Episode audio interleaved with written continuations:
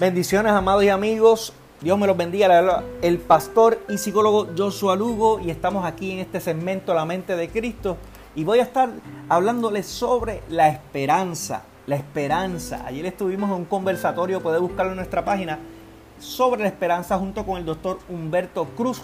Ahí estuvimos hablando un tema increíble y quiero compartir esto para que sea bendecido.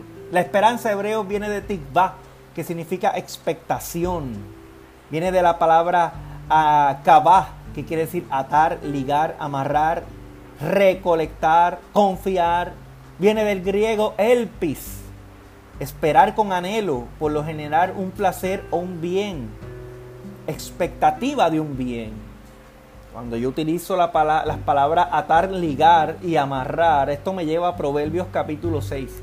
Dice, hijo mío, si saliere fiador por tu amigo, si prometiste al extraño, diste una palabra, enlazado eres con las palabras de tu boca y preso con las razones de tu boca.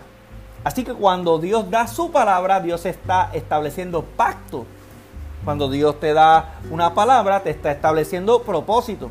Porque Dios manifiesta su propósito a través de su palabra y su palabra la vemos de manera de promesa. Dios le dijo a Abraham, y te engrandeceré y serás bendición. Te bendeciré y serás bendición. Y maldeciré a todo el que te maldijere. Y bendeciré al que te bendiga. Y serás como las estrellas del cielo, como la, como la, como la arena del mar. Aleluya. Eso fue una palabra, una promesa de ser bendición. Pero también estableció un destino. Entonces la esperanza está ligada a un pacto, a un compromiso que nos ata cuando nos ponemos en acuerdo a esa palabra, nos estamos amarrando a esa palabra y esa palabra nos da esperanza, nos da la expectativa de un bien. La esperanza está ligada al pacto. Aleluya. Así que la paciencia es mantener la paz en medio de la espera, opera desde el presente, la paciencia. ¿Cuántos ¿Cuántos hemos sido probados en estos días en la paciencia? ¿Cuántos hemos sido probados? Nos hemos sentido tentados en salir corriendo, todos nosotros. Sin embargo, la paciencia, que es la ciencia de la paz, es la manera en cómo yo manejo mis emociones mientras espero. Ja, que salmista decía, salmista decía, alma mía, ¿por qué te turbas dentro de mí? Espera en Dios porque aún he de alabarlo.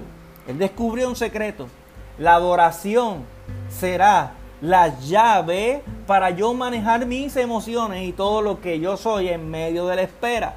En medio de la espera te adoro, en medio de la espera te alabo, porque yo reconozco que tú tienes el control de todas las cosas.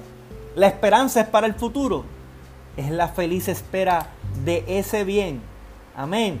Así que la esperanza está sujeta a una persona que me ama, me responde, porque ¿Por qué? Porque la fe que proviene de la palabra fide, la fe viene de la palabra fide, se basa de uno que es fiel. La fe proviene de fide, de fidelidad. Entonces la fe que yo tengo no se trata de mí, se trata de uno que es fiel.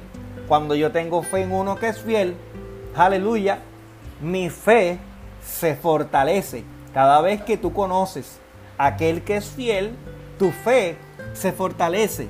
A medida que tú escuchas la palabra de aquel que es fiel, la fe viene por el oír y el oír por la palabra de Dios. Y eso genera en ti esperanza. Aleluya. Así que, termino con esto. La esperanza no avergüenza, Romanos 5:5, porque el amor de Dios ha sido derramado en nuestros corazones por el Espíritu Santo que nos fue dado Dios no tan solo nos dio una palabra, Él también envió su espíritu que habita dentro de ti como una garantía de que lo que Él dijo lo va a cumplir. Dios te bendiga.